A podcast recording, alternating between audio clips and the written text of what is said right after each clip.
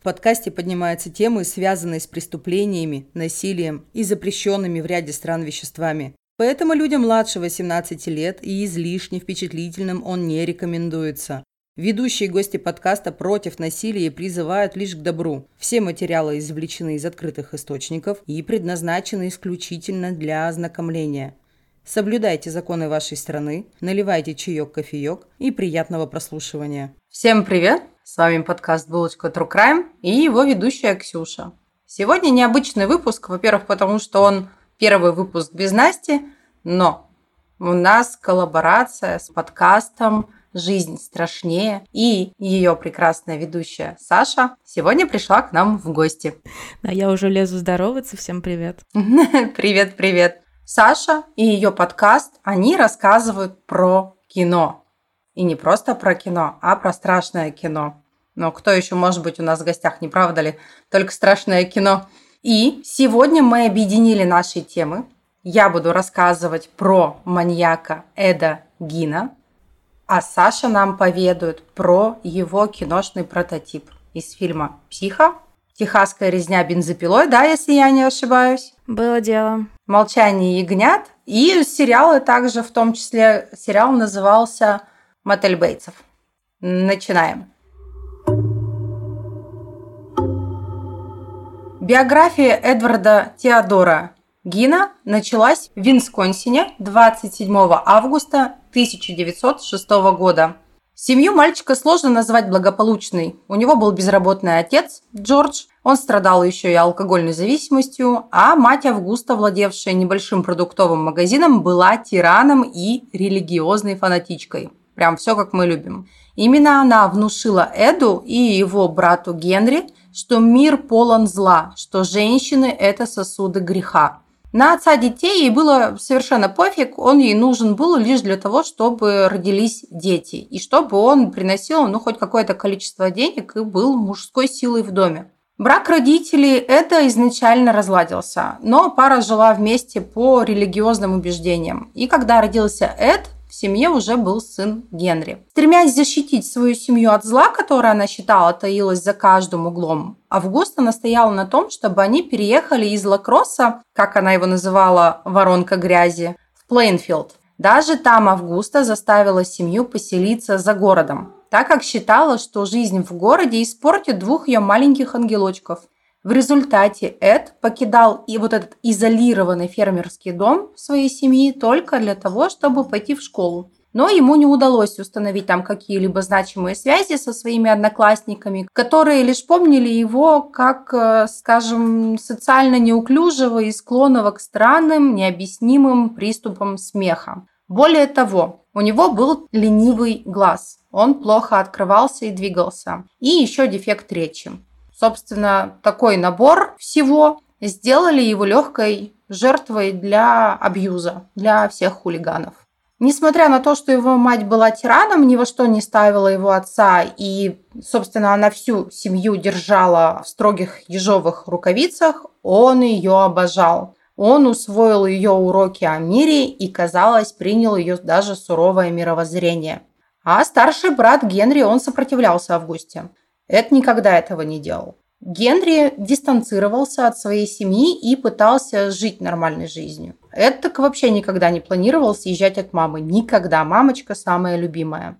И так как Генри выбивался из привычного мира Эда и его матери, возможно, именно это и послужило, что он стал первой жертвой Эда Гина. Хотя, знаете, этот факт на самом деле ведь не доказан. Мы тут немножко притягиваем сову на глобус, но есть факторы, есть факторы. Проблемы Эда с психикой не проявятся по-настоящему, пока не умрут его оба родителя. В сороковом году, когда Эду было 34 года, умер его отец. И возвращаясь к смерти Генри. Знаете, смерть Генри была очень странной. Эд с братом сжигали старую траву возле фермы и Потом уже по показаниям Эда пламя стало неуправляемым, оно стало распространяться не так, как они предполагали с братом, когда они начали сжигать траву. И да, небольшой дисклеймер. Снег уже растаял, сухая трава, все поехали на шашлыки, пожалуйста, мы умоляем не сжигать прошлогоднюю траву на своих участках или в городе, или за городом. А также скажите нет поджиганию тополиного пуха, пламя это опасно, вот давайте будем аккуратными. Возвращаемся к истории. Эду удалось убежать сквозь пламя и дым, а вот Генри нет. Его нашли бездыханным на поле. Офицерская версия заключалась в том, что у Генри случился сердечный приступ. Но ведь сердечный приступ никогда не объяснял странные раны на голове молодого человека. Вот это убийство произошло в 1944 году.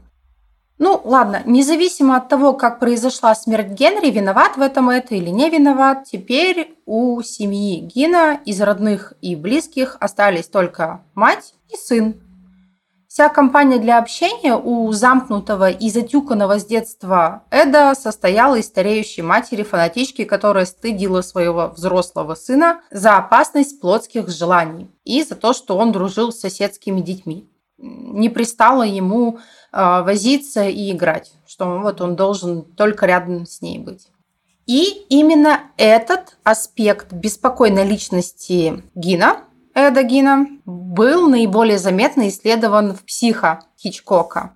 Гин никогда не выходил из дома на общественные мероприятия.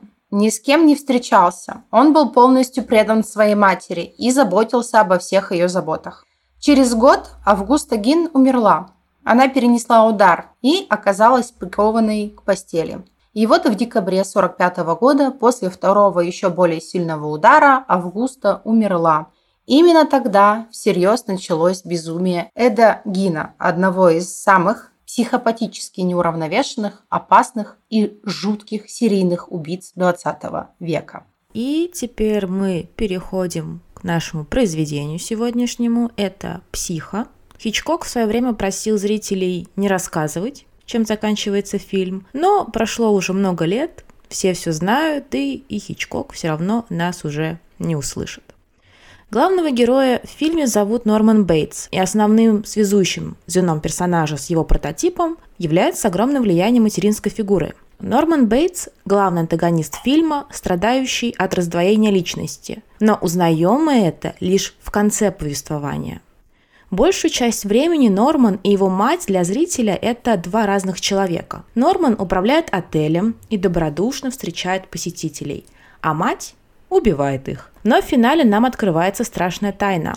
Мать главного героя давно умерла. Ее иссохший труп хранится в комнате, а Норман Бейтс убивает постояльцев, переодевшись в женщину и воображая себя своей же матерью.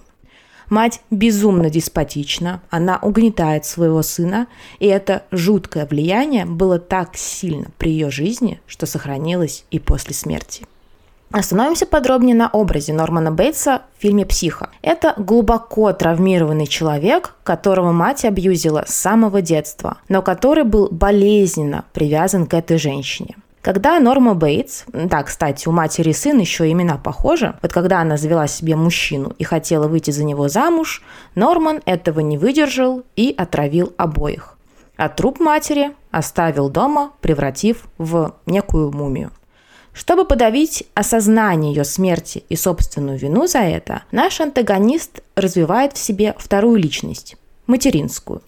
И эта его вторая личность оказалась безумно жестокой и опасной, ну как, собственно, его покойная мать. Со временем она полностью берет верх над ним самим. И это вот то, что касается главного персонажа и его связи с прототипом, я думаю, что черты, схожие с Эдом Гином, вы заметили. А что, собственно, происходит в фильме? Поговорим про него. Мы имеем так называемого ложного протагониста Марион Крейн, и первую половину фильма думаем, что именно она является центром повествования. Девушка крадет деньги со своей работы и сбегает из города на машине. Но по дороге начинается ливень, дорогу совсем не видно, ну плюс стресс, все такое, заставляют девушку остановиться в придорожном мотеле. Здесь она знакомится с управляющим Норманом Бейтсом, который кажется вполне себе скромным, милым юношей, он безумно любит свою мать, но одновременно страдает от ее деспотизма и тирании. Норман предлагает Мэрион вместе поужинать, и внимание сына к молодой симпатичной девушке сводит мать с ума, и та убивает Мэрион в душе. Это одна из самых знаменитых сцен в истории кинематографа, которую вы точно не раз видели, но подробнее мы на ней остановимся чуточку позже. Итак, убийство совершено, и мы понимаем, что Мэрион далеко не главный персонаж в фильме. Наше внимание переходит на Нормана, который видит, что натворила его мать и приходит в ужас, но все равно чувствует, что должен защитить маму от правосудия. Он топит труп девушки вместе с машиной и деньгами в болоте. Вторая часть фильма показывает нам расследование. Частный детектив Милтон Арбугас, сестра Мэрион по имени Лайла и молодой человек Мэрион по имени Сэм ищут пропавшую девушку и деньги. В ходе расследования детектив разговаривает с Норманом и начинает подозревать неладное, но его убивает женщина, предположительно Норма Бейтс. Лайла и Сэм заселяются в мотель, чтобы исследовать номер, который снимала Мэрион, но э, ее сестра идет дальше и обследует все здание, находя мумию Нормы Бейтс. Затем на девушку нападает Норман Бейтс в платье и парике женщины, но ему не удается совершить очередное преступление. Нормана арестовывают и помещают в психиатрическую клинику, так как у молодого человека раздвоение личности. Свою мать он убил еще 10 лет назад, но расстаться с ней не смог. И не только сохранил ее тело, но и позаимствовал ее личность. Мэрион была не первой жертвой Нормана. Он уже убил парочку симпатичных девушек под воздействием своей вот этой второй материнской личности. В последнем кадре фильма мы видим, что материнское сознание окончательно овладевает им. Вот ты сейчас рассказала про этот фильм, и я его видела не единожды, вот правда. И я как будто бы снова его посмотрела, и я снова вспомнила это безумие. И когда мы с тобой сейчас вот наложили, да, фильм на начало истории, это невероятно один в один прямо. Вот прям копирочку взяли, но добавили больше драмы и саспенса за счет того, что Норман переодевался матерью. Невероятно. Ну и он э, в фильме, не знаю, конечно, мы никогда не узнаем, каким он прям вот точно был в жизни, мы с ним не познакомимся, но в фильме, конечно, мне кажется, это безумие доведено просто до какой-то крайности, действительно, и это пугает. А вот до крайности ли? Я сейчас расскажу, что было в реальности. А реальность реально страшнее этого фильма. После смерти Августы Эдгин превратил дом свой в нечто вроде храма ее памяти. Он заколотил комнаты, которыми она пользовалась, сохранив в них идеальное состояние, и сам перебрался жить в маленькую спальню рядом с кухней. Живя один вдали от города, он начал погружаться вот в свои навязчивые идеи. Он заполнял свои дни тем, что читал о нацистских медицинских экспериментах. Он изучал анатомию человека, просматривал порнографию, хотя он никогда не пытался встречаться, кстати, с реальными женщинами, то есть у него не было вообще ни, ни подружки, ни женщины, никого никогда. И к тому же он еще читал романы ужасов. Действительно, целое десятилетие никто вот особенно не думал о ферме гинов за пределами города она находилась. И все изменилось в ноябре 1957 года, когда владелица местного хозяйственного магазина по имени Бернис Орден исчезла, не оставив после себя ничего, кроме пятен крови. То есть Бах была женщина и нету женщины. Бернис было 58 лет, она была вдовой, и последний раз ее увидели как раз в магазине. И кто оказался ее последним клиентом? Ну, естественно, никто иной, как Эдгин, который пошел в магазин, чтобы купить антифриз. Полиция тут же отправилась на ферму Эда, чтобы провести расследование. И просто оказалась посреди кошмара наяву. Как только следователи вошли в дом Эда Гина, они обнаружили на кухне Бернис Уорден. Она была мертва, обезглавлена и повешена за лодыжки на стропилах. Если кто-то когда-то присутствовал на скотобойне, вот э, открылась полицейским вот эта картина, только с человеком. Это очень страшно. Я была на скотобойне, атмосфера не для слабонервных. Блин, это, это очень страшно. Но кроме того, что они увидели труп женщины подвешенной, также они тут же заметили бесчисленные кости, как целые, так и фрагментированные, черепа, насаженные на спинки его кровати. Человеческие черепа, не животных каких-то диких. А также были миски и кухонная утварь, сделанные из черепов. Не животных, человеческих черепов. Однако хуже костей оказались предметы домашнего обихода, которые Эд сделал сам из человеческой кожи. Были обнаружены стулья, обитые человеческой кожей, корзина для мусора из кожи, леггинсы на человека из кожи человеческих ног, маски, сделанные из лиц, ремень из сосков, несколько губ срезанных и просто засушенных. И кроме одежды из человеческой кожи был еще сделан абажур из человеческих лиц. Фоточки я все приложу а если испугаюсь и не приложу, вы всегда их можете посмотреть в интернете. Я не знаю, можно ли политикой ВК выкладывать фотки, но вы всегда их можете посмотреть на Бусти. И Яндекс Дзен, кстати, этого не запрещает, поэтому переходите на мой Яндекс Дзен, и э, там можно, потому что там уже размещены эти фотографии с кратким описанием истории. Вот такая дичь, вот такая дичь. Ну как тебе? Ну, дичь, действительно. Ну, конечно, если бы Хичкок э, себе в психо там куда-нибудь решил впихнуть и показать пояс из сосков какой-нибудь, или что там было, бажур из человеческих лиц. Вот я, кстати, знаешь, что заметила? Угу. И извини, я тебя перебью. Но когда я кому-либо рассказываю эту историю, все акцентируются именно на поясе из сосков и абажуры, сделанных из человеческих лиц. Да, там несколько лиц, которые сшиты в одну композицию. Меня, если честно, больше всего испугали предметы быта, такие как э, ложки, вилки и ножи, которые были инкрустированы человеческими костями. То есть, если он еще хрен с ним стоит, этот абажур из человеческих лиц, но он же берет эти кости в руки, они принадлежали людям. А лица? Ну, лица и лица. Ну, то подумай, ну, лица и лица, что там такого?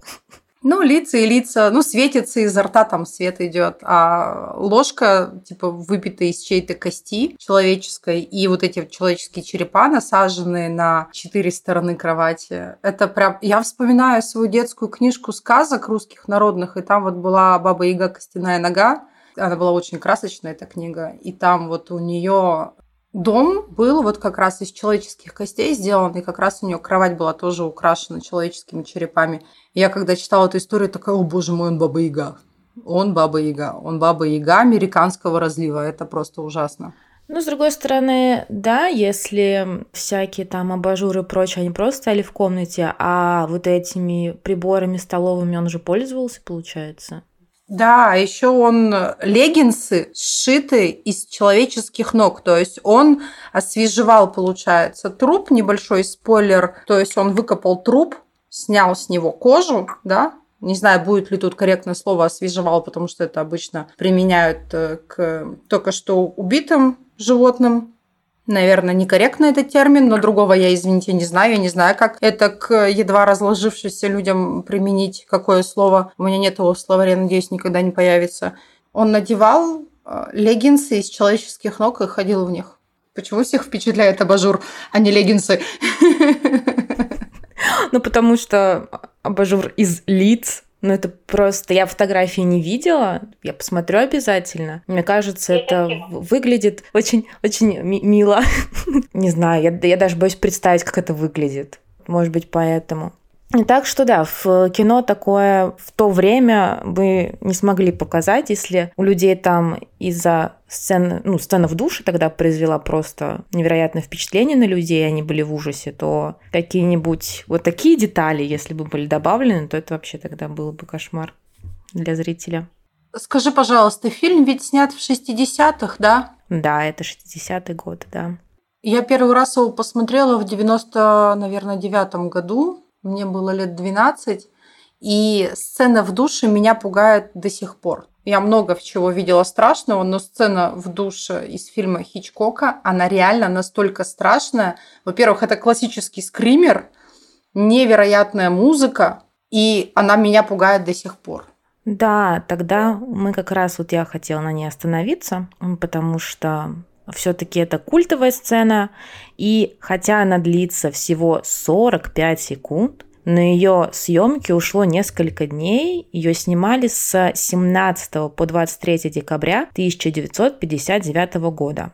Данная сцена очень шокирует, и убийство героини привлекает внимание, во-первых, потому что оно происходит неожиданно. Нам кажется, что мы смотрим некую криминальную драму, но тут она превращается в триллер и резко меняет ход истории. Хичкок известен своими твистами в конце фильма, но здесь он использует подобный поворот в середине повествования. Меняется главный герой. Мэрион погибает, и наше внимание перемещается на Нормана, а затем на детектива, сестру и жениха. Также всегда очень очень подробно исследуются визуальные приемы в этой сцене. Она очень динамичная, как уже было сказано, она длится всего 45 секунд, но при этом состоит из 78 монтажных склеек. Крупные кадры сменяются сверхкрупными, затем средними, это создает некую субъективную точку повествования. И так э, российский киновед Сергей Филиппов писал, что подобные приемы помогают показать беззащитность человека перед внешними силами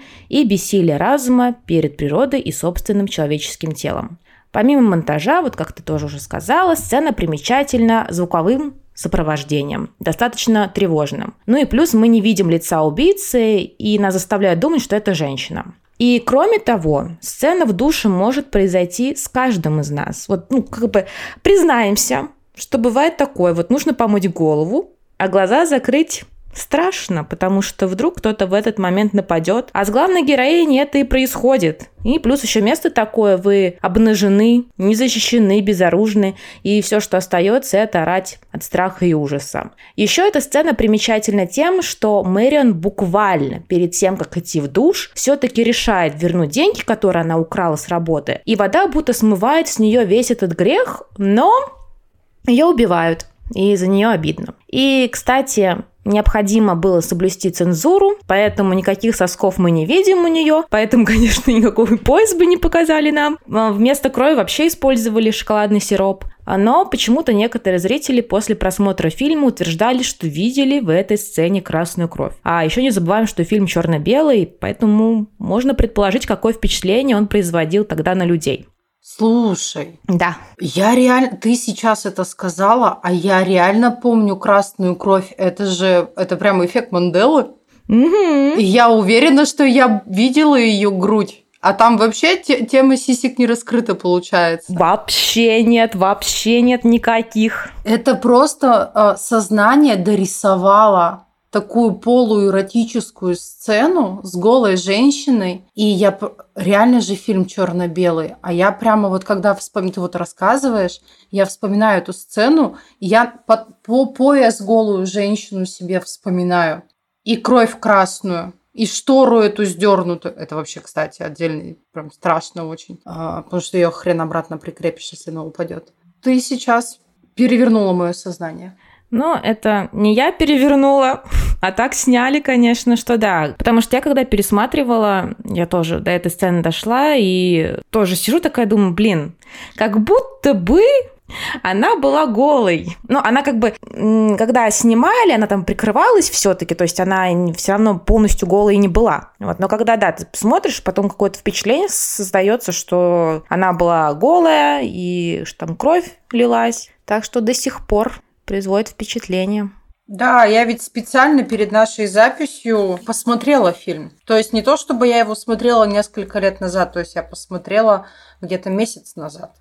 И сейчас ты такая говоришь, кровь не была красной, а утверждали, что красная, только она красная была. Она не была. Надо пересматривать еще раз. Обязательно. Ты сейчас то, что рассказала, я прямо хочу с этими новыми знаниями пересмотреть это. И всем тоже придется его пересмотреть после того, как вот узнали историю Эдегина, потому что это тоже какое-то добавляет перчинки в просмотр. Ну да, когда знаешь еще с кого писали, и есть чем сравнить, когда есть вот этот настоящий живой персонаж, который творил ужасы, и есть киношный, ну прям, да, да. Давайте лайк, подписка, кто будет э, смотреть этот фильм. И лайк, подписка, кто не будет смотреть этот фильм, потому что он понял, что он очень страшный.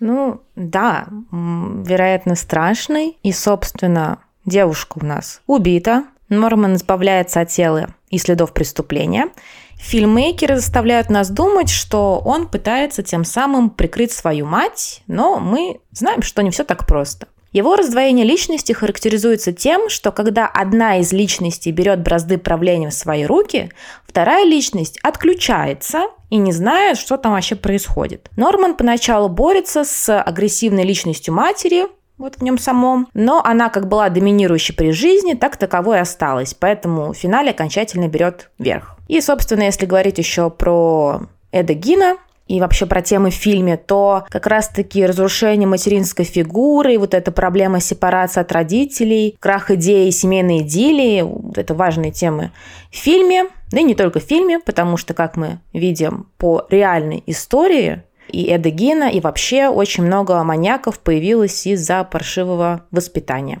Ну и в нашем случае деспотичная мать глубоко травмировала ребенка и повлияла на то, что тот стал монстром. Но я думаю, мы не будем там лезть во всякий там фрейдизм и типа комплекс. Так а тут, понимаешь, Фрейд на ножках, я считаю. Тут прямо вот классическое то, что он описывал. Отношения с матерью, любовь к матери, невозможность э, и главная фигура женщины в жизни мужчины. Да, и у психа есть несколько продолжений, но психа превратили э, во франшизу. А мы про них говорить не будем. Мы еще хотели поговорить про сериал «Мотель Бейтсов». Ксюша фанатка сериала «Мотель Бейтсов». Да, я смотрела его много раз. Я влюблена в него всей душой. И Норма, и Норман – это... Ну, это прям the best of the best of the best это самая упоротая парочка в сериалах, которые я когда-либо видела. Да, и сериал как бы считается предысторией фильма Хичкока, но действие перенесено в наши дни. И Норман здесь молодой человек, изначально он школьник, живет со своей матерью, и после смерти отца они покупают мотель и переезжают туда. Норман начинает страдать от проявления личности матери еще при жизни Нормы. Он убивает несколько человек, включая непосредственно своего отца, когда тот угрожал матери. Норма пыталась лечить сына, она поместила его в психиатрическую клинику, но затем так случилось, что она завела роман с шерифом, и сын ее приревновал и убил. Там уже начинаются знакомые моментики, он не может смириться со смертью матери, выкапывает ее труп и полностью забирает себе ее личность. Вот так вот они себе припеваючи и живут. Норман управляет мотелем, труп его матери хранится в подвале, а материнская личность помогает Норману справляться с существованием. Но тут происходит интересная ситуация. Норман влюбляется в девушку, девушка замужем, а у мужа есть любовница, и зовут любовницу Мэрион. И Норман приглашает ее на ужин, где говорит, что вообще твой мужик женат. И к этому времени Норман уже сам начинает подозревать, что у него что-то там с кукухой не в порядке. В этот момент ему удается справиться, он выгоняет Мэрион и не убивает ее. Но вот тут в мотель приезжает этот самый неверный муж-любовник, и его зовут Сэм, как в психо звали парня Мэрион. И что Норман делает? Он его убивает в душе. Тут нас как бы так обманули, и обманутым тут быть приятно на самом деле, потому что когда смотришь сцену в душе, где там Мэрион находится в сериале, то думаешь, что ага, сейчас он ее убьет, как это было в фильме, а нифига подобного, он убивает вот этого неверного мужика. Вот, так что это очень прикольно. И в конце концов Норман осознает, что он сам убил собственную мать, и в этот момент ее личность уходит от него, не в силах больше защищать, и когда Норман умирает, то мать приходит к нему как бы вот в видении очередном и обнимает. И кто убивает Нормана, спойлерить, я думаю, не будем, потому что это достаточно тоже такой интересный поворот был сделан в сериале. И давайте разберемся, что происходит с Норманом в мотеле Бейтсов. Если в оригинальном фильме психо Норман начинает фактически превращаться в свою маму после того, как убивает ее, в сериале это происходит еще при ее жизни. В фильме основной поинт заключается в том, что Норман не понимает, что мать мертва и что он сам превратился в нее. Он думает, что она жива, что это она совершает убийство, а он ее покрывает. А в мотеле Бейтсов Норман начинает догадываться, что с ним что-то не так, и у него вот даже получается остановить самого себя от убийства Мэрион. Если в фильме Норман убивал только симпатичных девушек из-за ревности своей внутренней матери, ну и, собственно, и маму свою он тоже убил, ее мужчину, то в сериале помимо девушек Норман убивает еще несколько человек, начиная с собственного отца. И в то же время, например, Мэрион не погибает, Норман убивает только Сэма. Мать Нормана в фильме показана лишь трупом. В сериале мы видим взаимоотношения между Нормой и Норманом. Мать э, манипулятивна, она сильно привязана к сыну своему, но э, в то же время мы порой чувствуем к ней симпатию. Действительно, иногда даже чувство к ней сочувствие, какая-то тавтология получилась.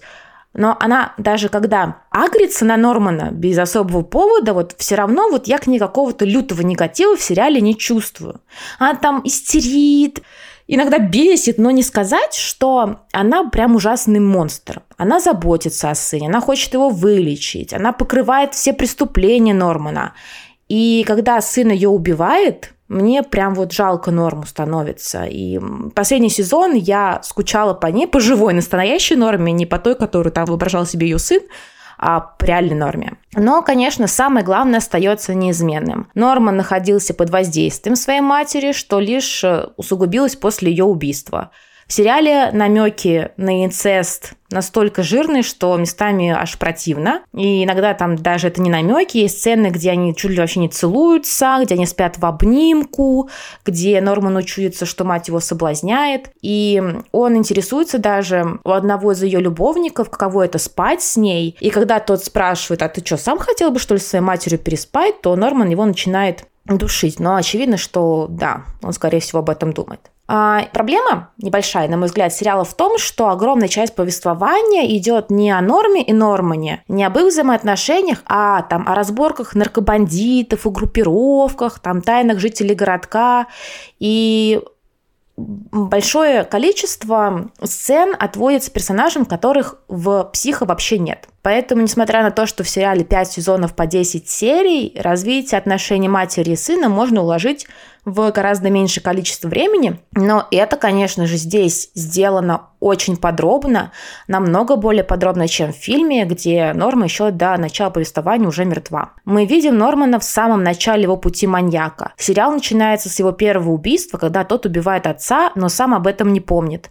И на протяжении пяти сезонов мы видим, как состояние Нормана все ухудшается и ухудшается, и в конце концов это приводит к тому, что тот гибнет по собственной вине. Но за этим действительно очень интересно наблюдать. И Фредди Хаймер просто шикарно сыграл Нормана Бейтса, равно как Вера Фармига сыграла Норму. Там вообще весь каст очень хороший, и я сериал тоже рекомендую к просмотру. Я, правда, посмотрел только один раз, но я думаю, что как-нибудь я этим займусь и посмотрю его второй раз, может быть, третий. Посмотрим.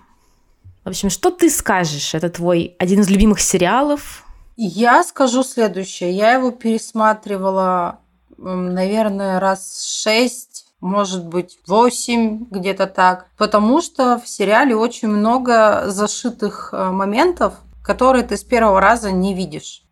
Потом, этот сериал, когда я смотрела, я уже знала историю Эдагина, я уже, естественно, смотрела Хичкока, и всю историю я знала.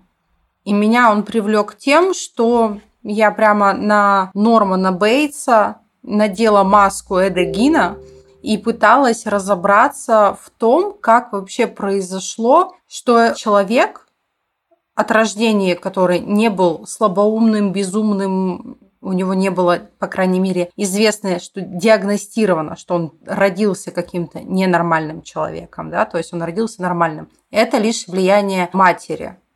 Как вот, например, также в истории с э, Эдмундом Кемпером, там один из ФБРовцев, который вел дело Кемпера, он сказал, что если бы рядом с Кемпером не было его матери, то серийный убийца бы не родился. И вот э, слоган сериала, он же звучит как «лучший друг мальчика – это его мать». В том числе и норма это достаточно таки часто, ну, в разных интерпретациях это говорила что только она может быть рядом с ним, что только она его защитит, что только она его любит, что он ее любит. А, тут вот, конечно, непонятно, потому что мы смотрим на мир глазами Нормана больше на вот этот выдуманный мир, да, и все события, которые происходили, это все-таки как-то выглядит именно со стороны Нормана повествования. Но он либо таким родился, либо его таким воспитали. Либо-либо я склоняюсь к тому, что все-таки воспитали. И еще я хочу отметить невероятную игру Веры Фармиги. Ну, она великолепна. От и до, от начала до конца. Мало того, что она очень красивая женщина, так она еще невероятно талантливая актриса. На нее смотреть сплошное удовольствие, как она это все делает. Да, невероятно красивая. Все мужчины, которые встречаются ее на пути, просто все к ее ногам падают. Да к каким ногам? Прекрасным, длинным, стройным, великолепным ногам и ее отделением глазам. Ну, именно не, не зря падают, там как бы вообще такая, да, женщина. Это да. Ну и на Нормана тоже вот в сериале Норман моложе, чем прототип и достаточно симпатичный. Там на него тоже все вешаются вообще. Просто куда ни пойдет, все девочки его. Поэтому некоторые даже не обращают внимания на то, что он как-то себя там бывает странно ведет. Потом, правда, многие из них поплатились за это.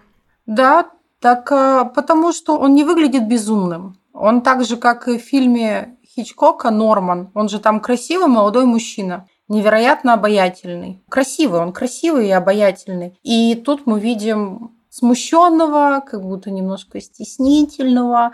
Вот от него не ждешь никакого зла. Вот так же, как и от его прототипа реального человека Эдагина. Посмотрите фотки, и я, естественно, чуть позже расскажу, что о нем говорили. От него не исходило зло. Никто никогда бы не подумал, что этот человек может э, что-то сделать страшное и причинить кому-то вред. И вот тут это в сериале намного лучше отыграно, например, чем в фильме. Ну, по моему сугубо важному мнению. это сделано именно так, в сериале намного лучше.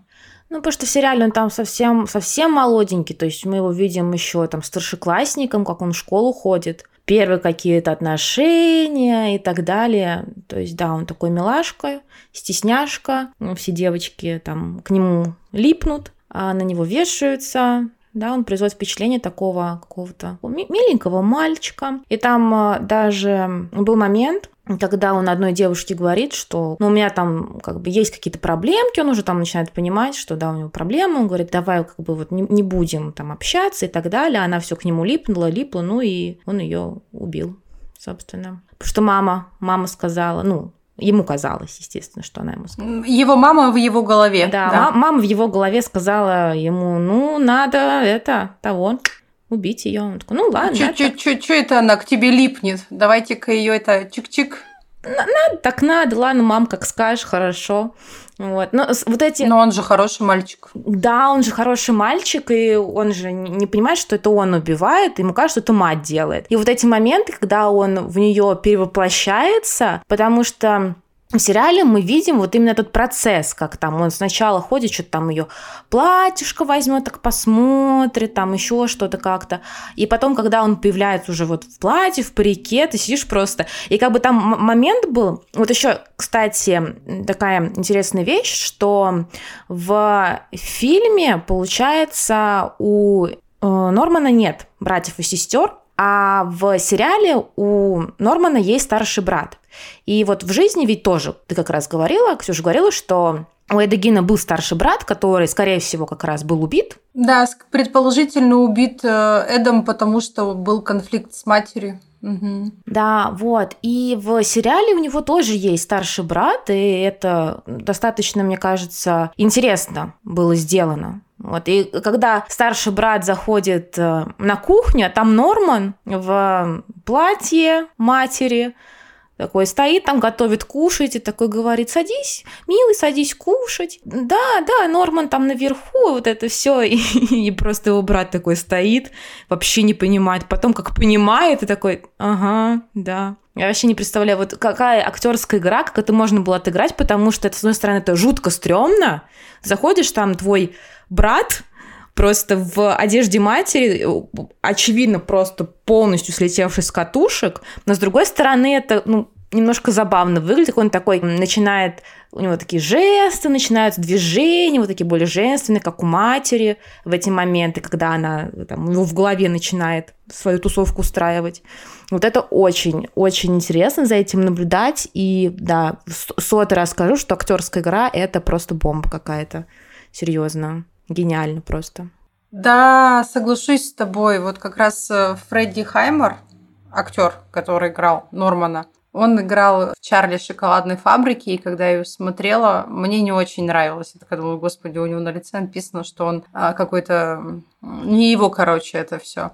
Слишком одухотворенный мальчик. Потом я увидела мотель Бейтса, я узнала, что это он. И вот этот момент, про который ты сейчас рассказывала, где он в одежде нормы, готовит еду для своего старшего брата, и получается, он-то думает, что он норма, да, в своей голове. И как он играл? Он же так скопировал игру, да, Фармиги. Невероятно. И очень страшно в тот момент. Про наблюдать за безумием другого человека. Это прям вообще. А напомни, пожалуйста, как э, киношные эдегины закончили свое земное существование? Киношный э, в «Психо». Ну, в первой части его поймали, посадили, а, честно говоря, все вот эти продолжения я не смотрела. И не могу сказать, чем в конце концов для него это все кончилось, но я сейчас, наверное, посмотрю. Но просто для меня вот эти продолжения все, они как бы не существуют на самом деле, потому что это уже начинается просто какое-то паразитирование на оригинальном фильме, который имел огромный успех. Ну, поэтому мне как-то противненько это смотреть.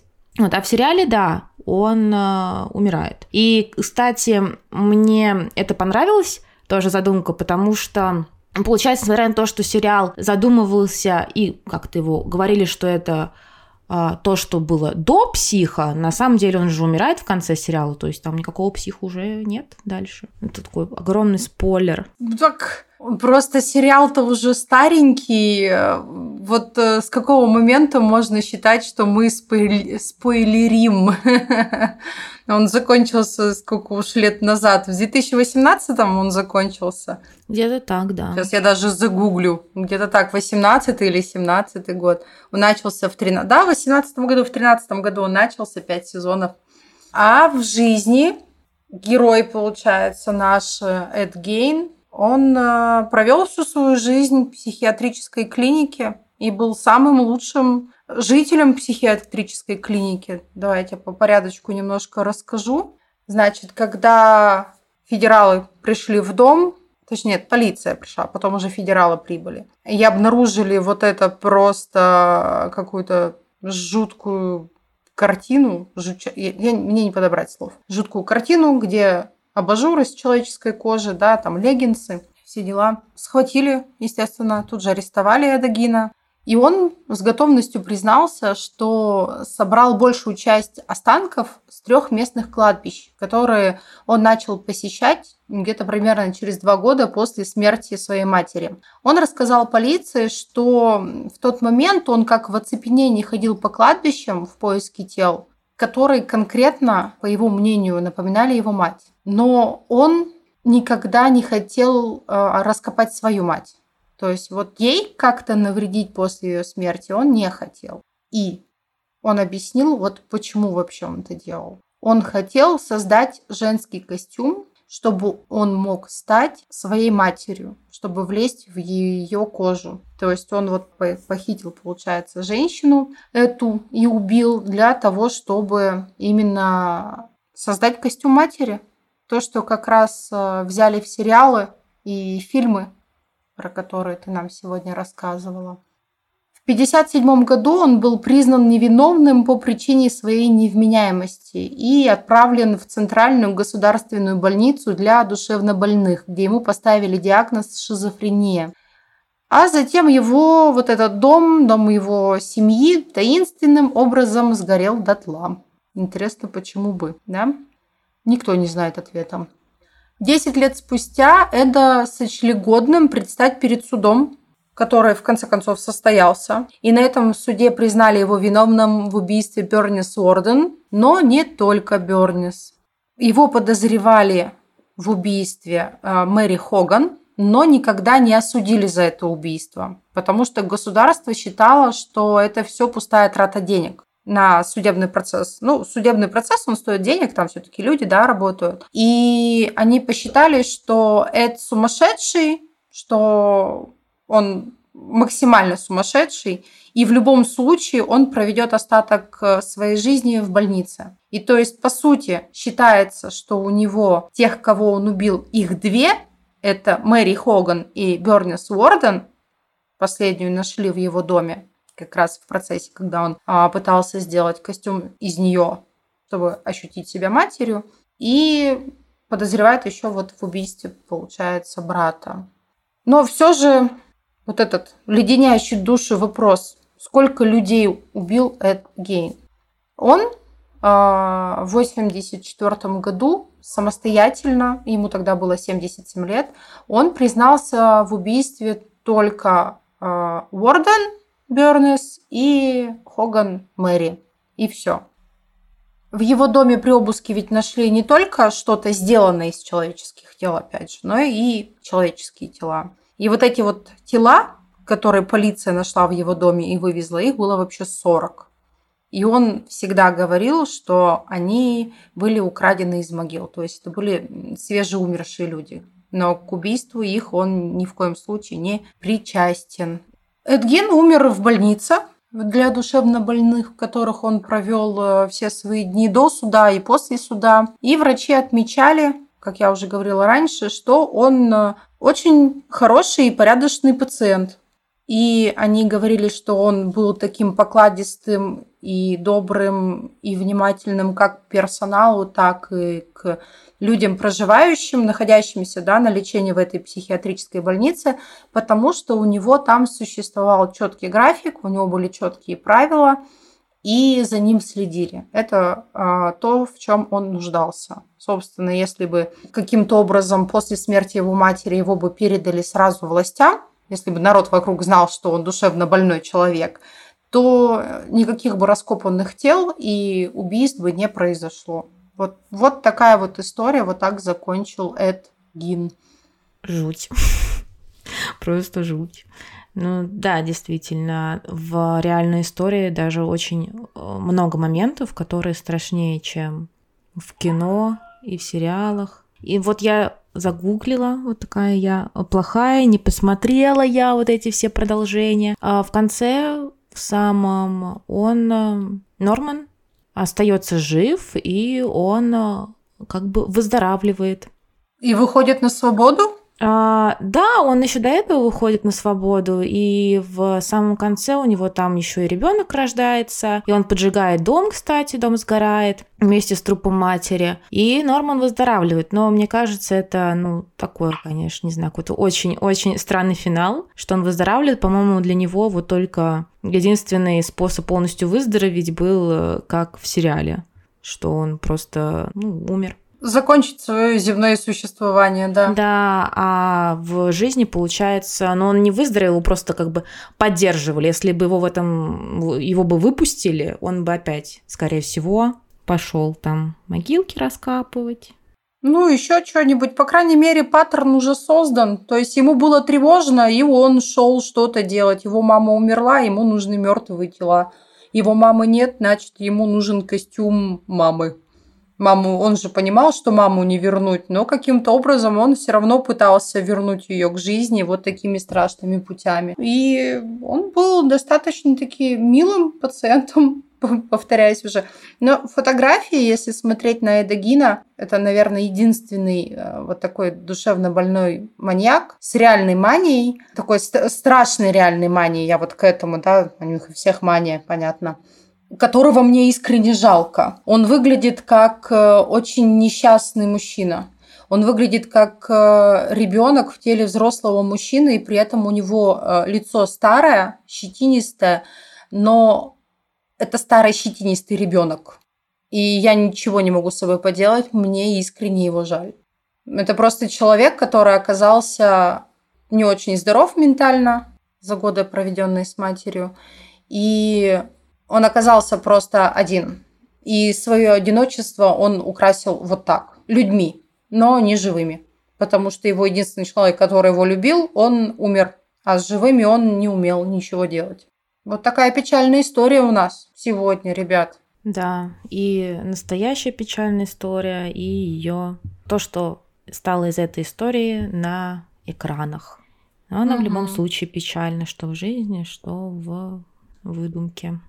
Ну, кстати, ведь еще я читала, вот правда или нет, скажи, пожалуйста, что Эдгин выступил как прототип для киношных маньяков. Это кожаное лицо из техасской резни бензопилой и Буффало Билл из «Молчания ягнят». Так или не так? Да, да, да, да, тоже. Поучаствовал там его образ в «Техасской резне» и в «Молчании ягнят», да. Но в «Техасской резне» там вот это кожаное лицо, тут как бы оно само, оно само напрашивается. Но, но это жесть, это просто жесть. Я не хочу ну, смотреть фотки. Чего фотки? Техасской резни бензопилой или Эдогина? Или поезда, или из сосков? Вот это, вот это я не хочу.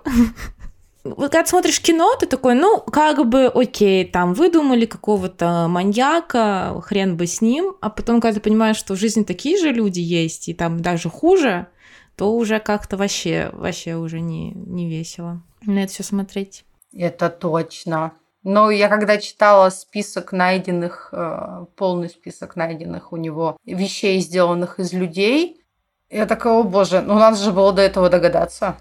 Ну, надо было догадаться, сшить достаточно таки, кстати, симпатичные абажуры из человеческих лиц.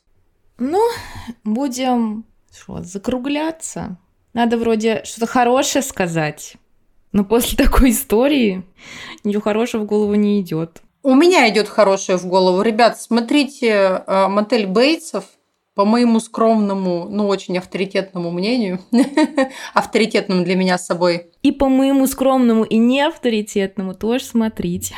Да, сериал просто, он максимально, как я считаю, приближен именно к теме Эдогина. И показывает вот эти вот э, странные взаимоотношения, какие-то реально полуинцестные э, между сыном и матерью и раскрывает безумие с детства. Это позитивно. И инцест и безумие это очень позитивно. Я, конечно, молодец, как обычно.